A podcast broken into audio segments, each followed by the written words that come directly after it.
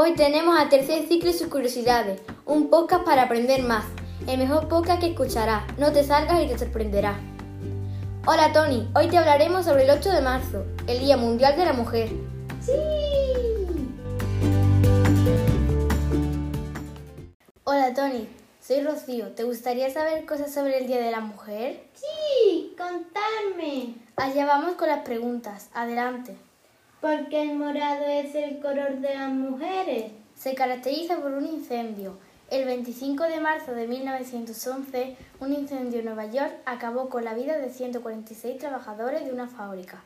123 de ellos eran mujeres.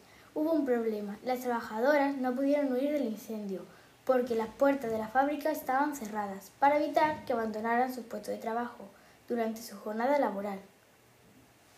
A todo esto, ¿Qué tiene que ver esto con el color morado?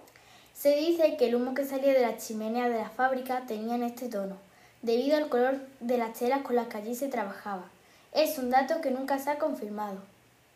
Está interesante. Espero que te haya servido. Ahora hablaremos sobre mujeres importantes. Marie Curie. Cuéntame sobre ella. Fue la primera mujer profesora en la Universidad de París y la primera persona que recibió dos premios Nobel en física y química. Sus descubrimientos abrieron el camino al, tratamiento del cáncer. En Francia conoció a su marido, llamado Pierre Curie, con quien identificó dos elementos, el radio y el polonio. Tras la muerte, su marido recolectó una pequeña fortuna en distintos países para continuar la investigación de tratamientos contra el cáncer. Madre Teresa de Calcuta fue una mujer que, hizo, que se hizo famosa en el mundo por dedicar su vida a ayudar a las personas más pobres. A partir de 1965 expandió su orden religiosa a muchos países, para que en otros lugares donde también existiera pobreza se crearan centros como el de Calcuta. Ella fundó escuelas para los niños pobres, casas para mujeres embarazadas sin hogar, huérfanos, esto es saber sobre mujeres está interesante. Quiero que me contéis más cosas sobre mujeres importantes. Me alegra escuchar que te interesa. Por último, vamos con la última mujer, Clara Campoamor. Fue una mujer que defendió los derechos de las mujeres. Está considerada como la mujer que consiguió los votos femeninos en España. Se pudo ejercer por primera vez en el año 1933. Fue una mujer valiente. A partir de ese momento, las mujeres empezaron a votar. A día de hoy, las mujeres siguen votando gracias a ella.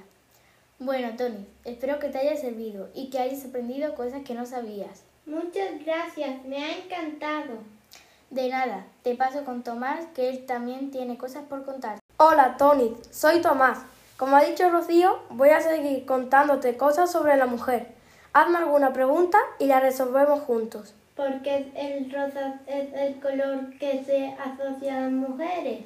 Esta historia es muy curiosa. Si nos vamos al siglo XIX, en aquella época todos los niños solían vestir de color blanco o negro y se utilizaban materiales más pesados, como por ejemplo el terciopelo. Pero a partir de los inicios del siglo XX se empezaron a usar colores diferentes, ya sea para la niña como para el niño. Antes en la historia los colores eran lo contrario, es decir, el rosa era para los niños y el azul para las niñas. ¿Por qué antiguamente era así? Te lo voy a decir ahora mismo, Tony. Era porque el rojo significaba valentía, fuerza, sangre. Por lo tanto, el rosa se utilizaba para los bebés varones. Por lo contrario, el azul es el color de la pureza, la delicadeza. Se asociaba a las niñas. Es muy interesante, pero ¿cuándo cambiaron las cosas? Sigamos. Las cosas cambiaron en la Primera Guerra Mundial, cuando los soldados empezaron a usar chaquetas azul marino.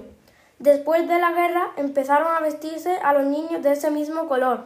También las personas empezaron a poner a las niñas ropa de colores pasteles y rosas. De ahí viene todo. ¡Hala! ¡Qué interesante todo! No sabía. Hablando de esto, Tony, ¿sabes quién es Enid Blyton?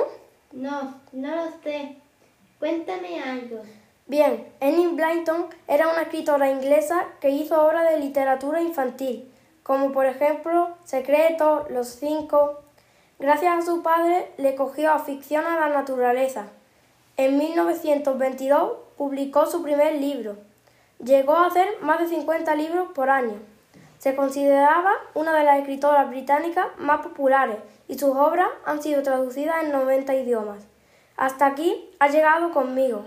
Ahora vas con Martina, que te va a seguir contando cosas interesantes. Vale, ha estado muy interesante. Esto que me has contado, voy a seguir aprendiendo. Buenas, Tony. Como ya sabes, el 8 de marzo es el Día de la Mujer. Sí, algunos de tus compañeros ya me han contado cosas muy interesantes sobre este día. Genial, pues yo hoy te contaré el por qué el 8 de marzo es el Día de la Mujer. ¡Wow! Interesante.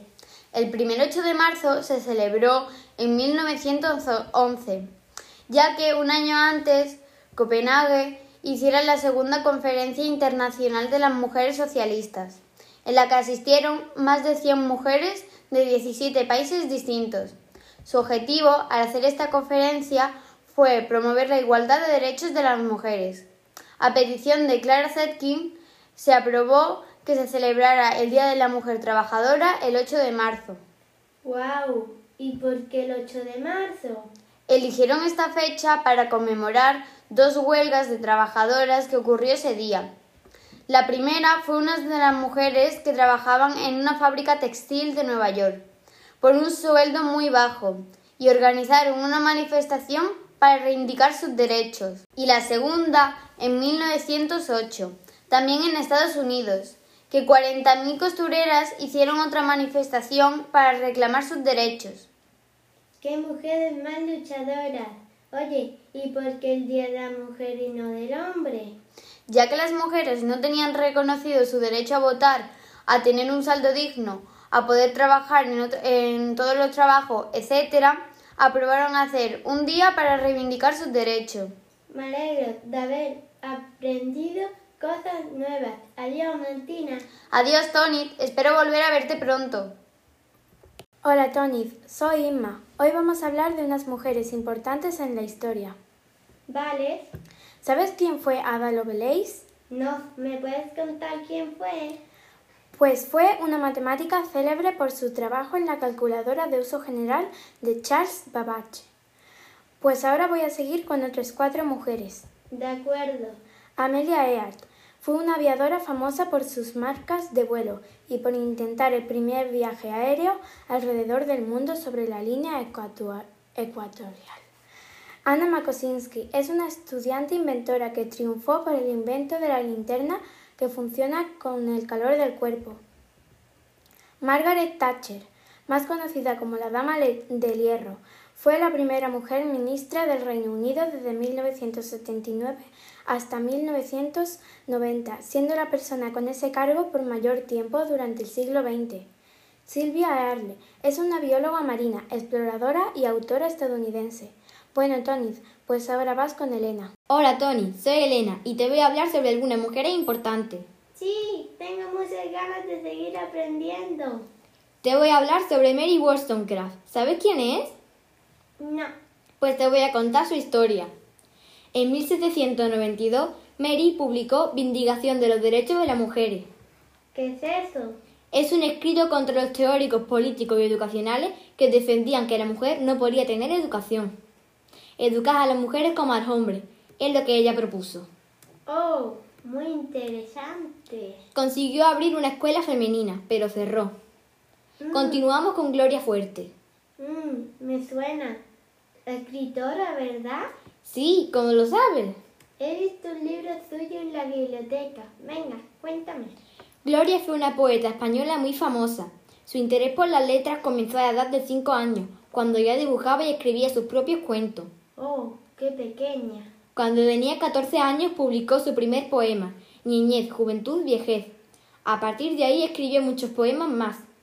Y por último te voy a hablar de la historia de Diana Trujillo. A ver, cuéntame. Ella es colombiana. Sus padres estaban divorciando. Había mucho conflicto y se fue con su madre a Estados Unidos. Diana se fue con su madre con 17 años, 300 dólares y sin saber inglés. Encontró trabajo como limpiadora de casas y un día vio una revista que le cambió la vida. La revista era sobre mujeres que han sido astronautas. A día de hoy es jefa del equipo de ingeniería del brazo robótico Perseverance. Muchas gracias por ayudarme a aprender un poco más, Elena. Me voy con Mario. Tony, ¿sabías que las mujeres tienen el mismo valor que los hombres? Pero si todos somos iguales, ¿no? Sí, pero por desgracia siguen habiendo casos de los hombres tienen más derechos.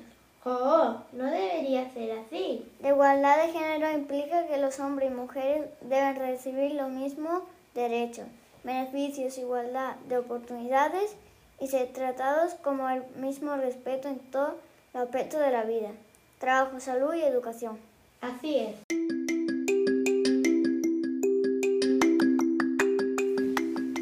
Este ha sido nuestro episodio de hoy. ¿Te ha sorprendido, verdad? Pues quédate, que con el siguiente lo vas a flipar.